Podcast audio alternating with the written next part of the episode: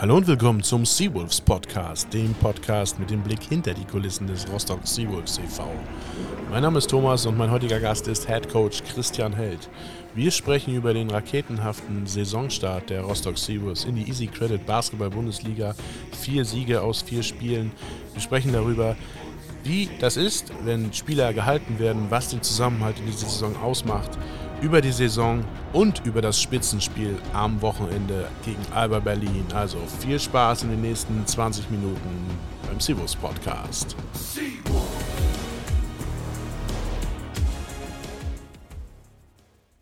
Ja, herzlich willkommen zum Sivus Podcast, dieses Mal mit Christian Held, Head Coach der Rostock Sivus.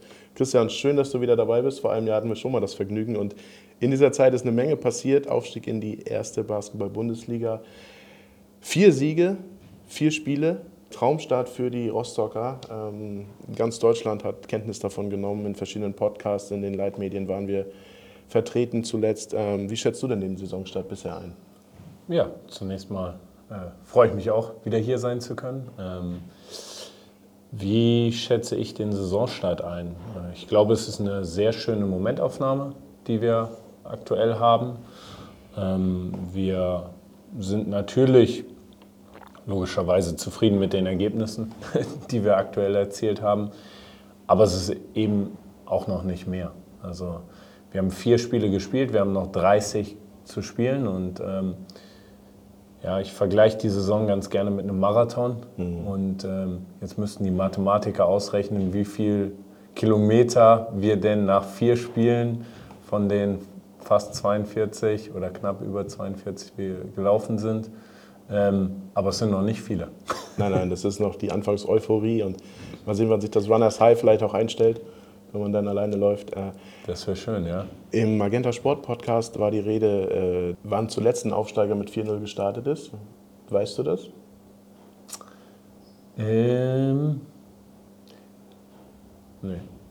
Das war Saison, Saison 2015, 2016 Würzburg war das unter Doug Spradley. Aber es war nicht zum ersten Mal der Aufstieg.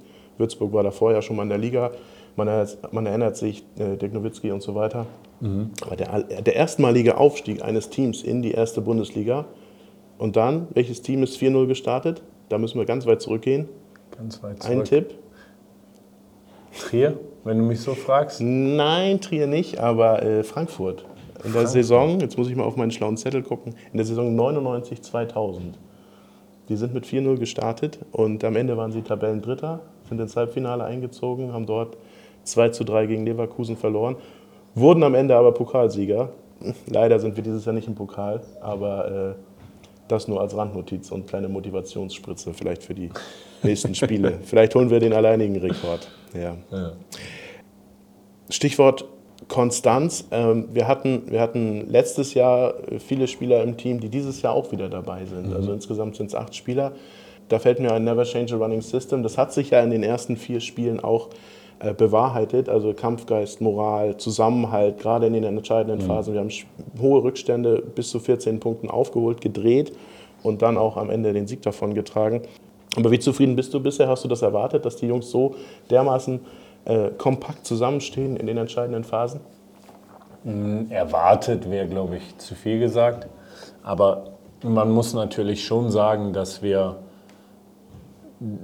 dass es eine bewusste Entscheidung war, diesen Weg zu gehen. Also es ist nicht durch Zufall, es ist mit Sicherheit hier und da auch klar immer durch die Rahmenbedingungen vorgegeben. Also wir sind jetzt, auch wenn das ja jetzt äh, zuletzt häufig äh, so dargestellt wurde, dass wir ähm, ja eigentlich finanziell schon mit äh, Bayern München und Alba Berlin und äh, da, da, wird ja dann auch mal schnell gerne äh, übertrieben. Mhm. Das, das ist nicht so und ich glaube, es wäre auch ungesund, wenn es so wäre. Also davon mal ab. Es, man muss ja auch als Organisation sich immer weiterentwickeln. Und wenn man die Geschichte der Rostock Seawolves so ein bisschen verfolgt, dann wurde da ja, finde ich, eine hervorragende Arbeit gemacht, eben erst die Breite zu schaffen, daraus was erwachsen zu lassen.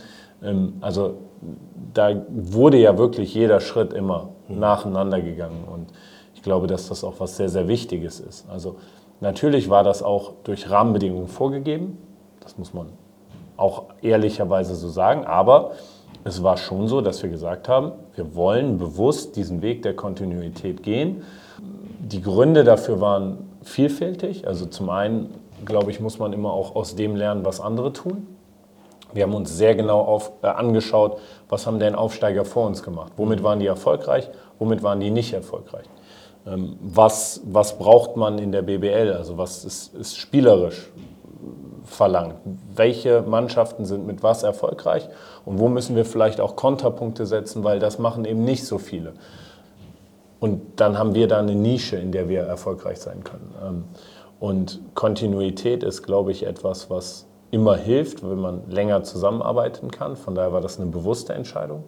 Und es war auch eine bewusste Entscheidung zu sagen, naja, dann haben wir vielleicht Anfang der Saison hier und da einen Vorteil, den andere so nicht haben, weil sie eben nicht ähm, zusammengeblieben sind, weil sie sich erst finden müssen. Vielleicht können wir dann hier und da enge Spiele klauen, weil wir auch ein Selbstbewusstsein mitnehmen mhm. aus der Pro A, äh, was man sich sonst als Mannschaft erst sehr, sehr mühsam erarbeiten muss.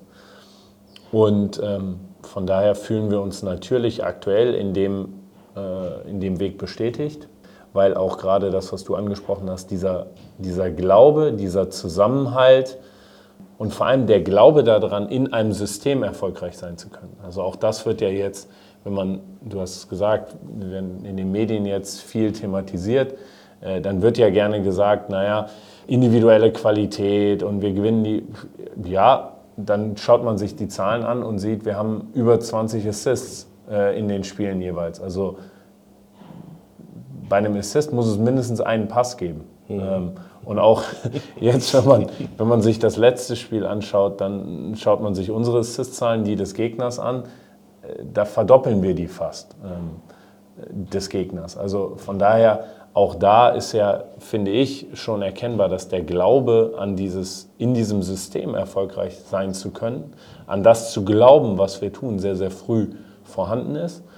Und der rührt natürlich auch daher, dass der Hauptteil der Spieler diese Erfahrung schon gemacht hat. Also die, die wissen mhm. schon, dass es funktioniert mhm. oder funktionieren kann. Mhm. Trotzdem ähm, sind es ja auch ein paar neue äh, Zutaten, ein paar neue Puzzleteile dazugekommen. Derek Elston äh, dominiert im Scoring. Ähm, Jaquan Lewis ist ein guter Vorbereiter, sehr guter Vorbereiter. Die Pace ist besonders hoch, also das Spieltempo das wir fahren. Dadurch natürlich auch viele, viele Angriffe und entsprechend viele Pässe. Äh, ein Wort vielleicht zu den Neuzugängen, wie die bisher äh, sich gezeigt haben. Salome Oakbe, Dennis Nawrotski, letztes, äh, letztes Wochenende das erste Spiel in Göttingen, der erste Einsatz. Ja, also ich glaube, auch darüber haben wir letzte Saison schon gesprochen, dass man immer versucht, so eine Mannschaft als, als Mosaik, als Puzzle, je nachdem, wie man es nennen möchte, mhm. zusammenzusetzen und dass man ähm, immer versucht, alle Qualitäten, die man glaubt zu brauchen, in dieser Mannschaft zu vereinen. Und dann das auf verschiedene Positionen, auf verschiedene Felder verteilt. Und ähm, da sind mit Sicherheit äh, oder war mit Sicherheit auch die Analyse nach der vergangenen Saison, dass da Qualitäten fehlen, die wir so noch nicht haben, die uns für die BBL noch fehlen. Und äh, das waren ganz entscheidende Positionen. Auch das war uns durchaus bewusst. Ähm, und von daher haben wir die versucht, äh, da hinzuzufügen. Und eine der Qualitäten, die uns gefehlt hat, ist, äh, oder wo wir glaubten, wo wir mehr von brauchen, ist jemand, der mit einer hohen Wahrscheinlichkeit den Ball in den Korb werfen kann.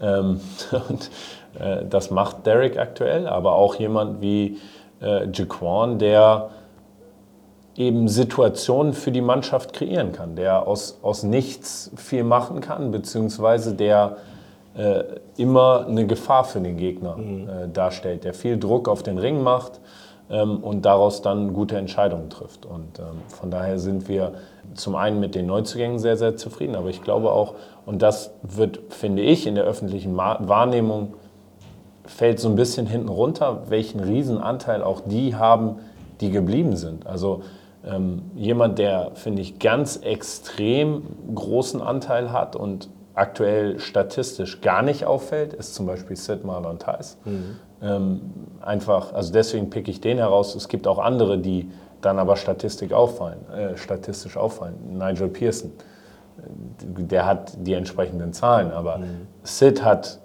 also wenn man sich seine Zahlen anguckt, nicht viel. Äh, aber das, was er macht, ist einfach auf einem verdammt hohen Niveau aktuell. Genau. Äh, und wenn man dann sieht, dass er eigentlich den ganzen Sommer über verletzt war und die ganze Vorbereitung sich zurückgekämpft hat von der Verletzung, ist auch nochmal äh, umso beeindruckender. Ähm, aber auch Leute wie, wie Till Gloger, unfassbar wichtig für uns im vierten Viertel in, in Ludwigsburg. Und von daher finde ich schon, dass das eine, äh, eine, eine, Teamgeschichte ist, klar, wo, wo Einzelne immer wieder auch individuell herausstechen. Ähm, jetzt im, im, letzten Spiel zum Beispiel war Nigel mit einem ganz wichtigen Dreier am ja. Ende äh, als Pass von, von Derek. Wir posten Derek auf und sie helfen und wir finden den, den offenen Mann. Ganz, ganz entscheidende Phase. Jordan, der jetzt ähm, mit Sicherheit eine Position spielen muss, die ja, er so noch nicht so oft gemacht hat, wo ich finde, wo er auch eine, eine hervorragende Entwicklung zeigt. Ähm, von daher, da gibt es viele Puzzleteile. Ähm, die neuen mit Sicherheit auch hier und da mit, mit hervorragenden Zahlen, auch, auch Salem, äh, gerade jetzt im letzten Spiel in der ersten Halbzeit, sehr, sehr gute Zahlen ja. gehabt. Aber ähm, da auch immer noch wieder die Integration in die Mannschaft, wo sie sich, äh, finde ich, gut einbringen, wo die, wo die bestehenden und neuen Teile, deswegen mag ich das eigentlich nicht so, immer mehr verschmelzen äh, und wir aktuell wirklich zu einer Mannschaft werden und das ist schön zu sehen. Mhm. Wir hatten auch schon über System gesprochen. Äh, das System ist größtenteils zusammengeblieben, unser Kollektiv. Aber die Spielweise im Vergleich zur Pro A hat sich, also jetzt ein neues System, wenn man Pro A und BBL auch als System sieht, äh, hat sich da doch ein bisschen verwandelt, verändert. Ja. Kannst du dazu was sagen, was am Spielstil, an, an der Philosophie so ein bisschen äh, sich gewandelt hat? Also zunächst mal glaube ich, dass wir ähm, ähnlich immer noch verteidigen. Äh, und man sieht da ähnliche Tendenzen, die man auch letztes Jahr gesehen hat. Wir brauchen Zeit. Ähm, mhm. Das war letztes Jahr genauso. Ähm, diese Entscheidungen, die wir da defensiv von den Spielern abverlangen, das ist einfach was, daran muss man sich gewöhnen. Und daran muss man sich auch als Kollektiv erst gewöhnen, weil ganz viel davon abhängt, wie löst der vor mir die Situation, dann muss ich darauf reagieren. Und ähm, wenn dann jemand Neues reinkommt, dann ist das erstmal wieder was anderes. Mhm. Und ich finde, das sieht man. Ähm, offensiv spielen wir immer oder versuchen immer zu den Stärken der jeweiligen Spieler zu spielen. Wir versuchen Spieler in Situationen zu bringen, wo sie gut drin sind, eine Entscheidung zu treffen. Ähm, und äh, daraus dann, was auch immer die Entscheidung ist, das kann ein Wurf sein, das kann ein Pass sein. Ähm, von daher ist das dann schon anders, als es in der Pro A war, einfach weil wir ein anderes Personal haben, mhm. Äh, stark anders. Die hohe Pace ist, denke ich mal, auch zu einem großen Stück weit dem Personal geschuldet, dass wir einfach eine Mannschaft sind, die diese hohe Pace gehen kann, ohne extrem viele Turnovers zu produzieren. Ähm, und von daher ist das etwas, ähm, was auch mehr damit zusammenhängt, dass sich einfach das Personal punktuell verändert hat, äh, als dass wir jetzt bewusst gesagt hätten, wir, wir wollen das verändern. Sondern wenn das sich das Personal verändert, muss sich auch die Offense verändern. Ähm, die, bei der Defensive ist es mehr so, dass wir da mehr vorgeben, dass wir mehr äh, vorgeben tun wir es in der Offense auch, aber äh, dass, das, dass das mehr bleibt und sich da wieder derselbe Prozess einstellt, finde ich, wie in der vergangenen Saison, wo man auch beobachten konnte, das musste erst gelernt werden. Auch da hilft mit Sicherheit Kontinuität, weil ähm, ja, die, die das äh, vom letzten Jahr kennen, die sind diesen Prozess ja schon durchlaufen. Mhm. Die Saison ist noch relativ frisch. Wir haben vier Teams gespielt. Wir haben vielleicht auch schon, ich weiß, du hast wahrscheinlich mehr Video geschaut als ich und hast schon ein paar mehr, mehr Teams äh, gesehen, auch in der Euroleague. Ähm, wie schätzt du die BBL in diesem Jahr äh, so generell ein? Ist, ist jetzt eine, eine, Frage, über die man vier, vier, vier, fünf Stunden sprechen kann, aber Sicher. vielleicht so in wenigen Sätzen. Also zum einen ist es, glaube ich, noch sehr, sehr früh. Mhm. Auch da wieder, äh, aktuell ist alles eine Momentaufnahme. Ähm, es werden sich viele Mannschaften noch entwickeln. Ähm, es ist für viele Mannschaften noch sehr, sehr früh, gerade für die, die komplett neu zusammengestellt sind, wo es vielleicht auch einen Coachwechsel gab. Äh, für die ist es noch extrem früh. Von daher wird sich dann noch ganz, ganz viel verändern. Ich finde, das sieht man auch immer in den Ergebnissen. Also mhm. aktuell gibt es Ergebnisse immer wieder, wo man denkt, oh, Bayreuth okay. mit 22 gegen Karlsheim zum Beispiel. Zum Beispiel, genau. Das ist ein sehr gutes Beispiel jetzt. Äh, zuletzt hätte man so nicht mitgerechnet oder ich auch nicht mitgerechnet, obwohl ich wirklich tatsächlich versuche, sehr, sehr viel zu schauen. Ähm, was jetzt so die Einordnung in die vergangenen Jahre angeht, glaube ich, da bin ich zu weit weg, ähm, um, um mir da ein Urteil erlauben zu können. Aktuell sieht es unglaublich ausgeglichen aus. Jeder, jeder kann jeden schlagen, mit so vielleicht so ein bisschen der Ausnahme mhm. von Alba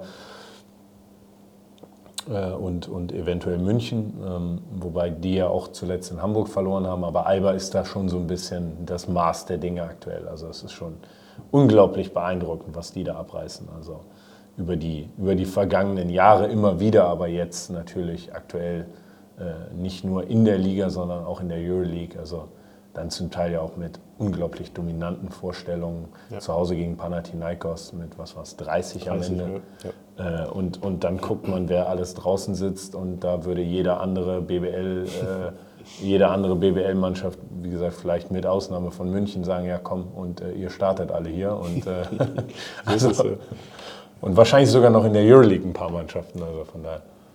Genau, zu dem Spiel kommen wir gleich. Äh, das ist ja das nächste Heimspiel der Rostock Seawolves. Aber eine Frage habe ich noch vorbereitet und zwar, äh, das ging auch viel durch die Medien, gerade jetzt auch in der äh, BBL, das Vater-Sohn-Gespann, also das, das Ralf Held als dein Vater der Co-Trainer ist, du bist der Head Coach. Welche, welche Erfahrung, welche, oder wie, wie wirkt sich seine Erfahrung auf deine Coaching-Philosophie aus? Also er hat ja wie viele Jahre, 15 Jahre in Oldenburg getrainiert als Co-Trainer, kennt die Liga. Ich glaube, er ist derjenige, der mit am meisten BBL-Erfahrung hat. Ich würde sagen, von den Aktiven gerade in der Liga. Einfach mal eine These. Wer das widerlegen kann, kann uns gerne schreiben. Aber würde ich mal so sagen, weil äh, Ricky Paulding hat aufgehört, äh, Per Günther und so weiter. Aber von denen, die an der Seitenlinie stehen, ist er, denke ich, einer, der die meiste Erfahrung mitbringt. Wie beeinflusst er deine, deine Coaching-Philosophie? Also ich glaube im Kopf zu haben, dass es über 20 sind, nur BBL. Ja, ich war nur äh, bei Oldenburg, aber okay. Trier, Oldenburg, ja, aber Viel. mit Zahlen. Äh, ja. Bitte, bitte nicht drauf festnageln. Naja, zum einen muss man sagen, dass natürlich das, ähm, ja, mein, mein, mein gesamter Werdegang, dieses äh, in der Halle aufwachsen, äh, mit Basketball aufwachsen, diese Leidenschaft für den Sport, die Leidenschaft auch für ähm, dieses Wettkämpfer äh, sein. Also ich bin ein unglaublich wettbewerbsorientierter und wettbewerbsmotivierter Mensch. Also ähm, und ich glaube, das braucht man im Profisport, weil am Ende des Tages darum geht es nun mal. Also mhm. ja, äh, aber wir müssen, es ist nun mal ein Ergebnis, äh, Ergebnissport.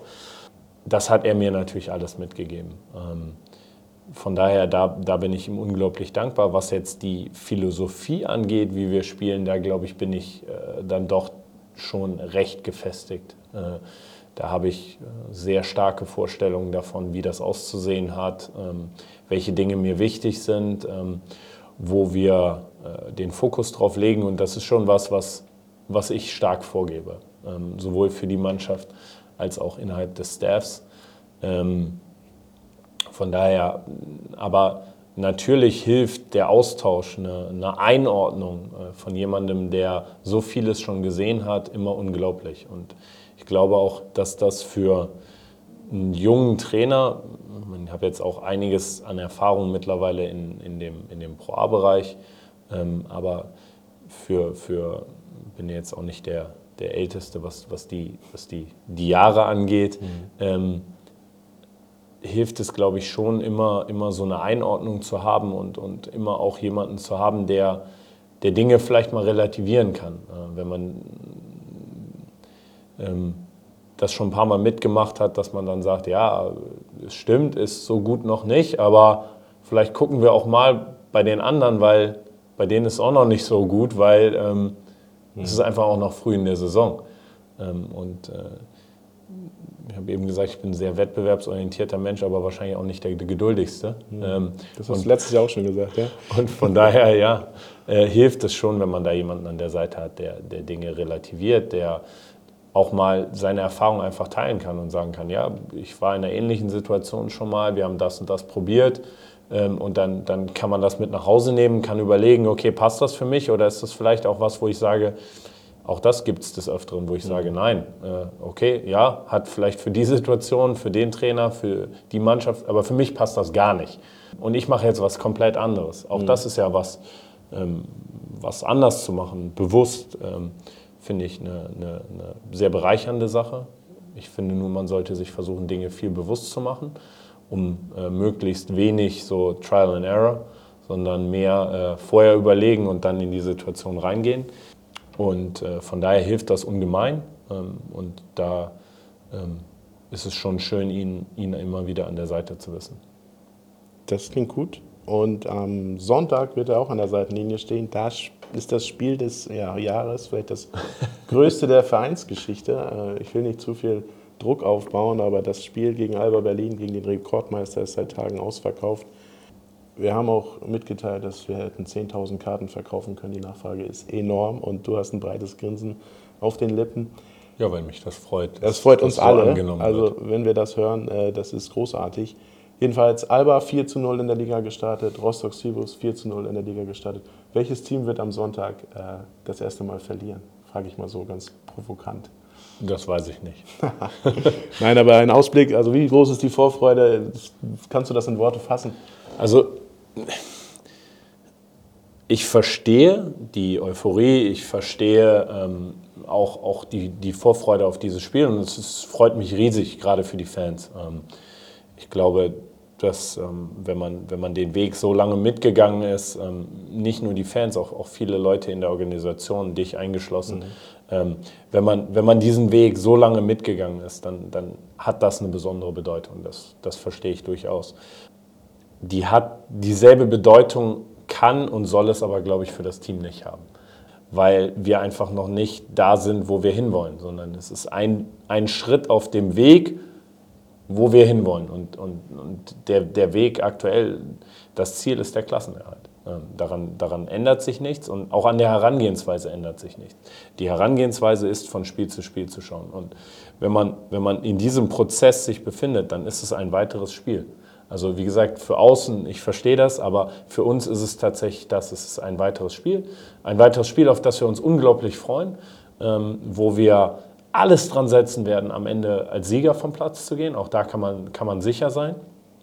Aber ein Spiel, wo es für uns darum gehen muss, extrem viele Dinge auf einem hohen Niveau abzurufen. Die müssen für uns richtig laufen. Wir brauchen mit Sicherheit hier und da auch das nötige Quäntchen Glück dass, dass die Würfe zur richtigen Zeit fallen, wenn wir sie brauchen, dass wir Stops kriegen, dass, dass vielleicht auch mal ein Pass von Alba nicht ganz so akkurat ist und, und mhm. wir die Finger noch dran kriegen.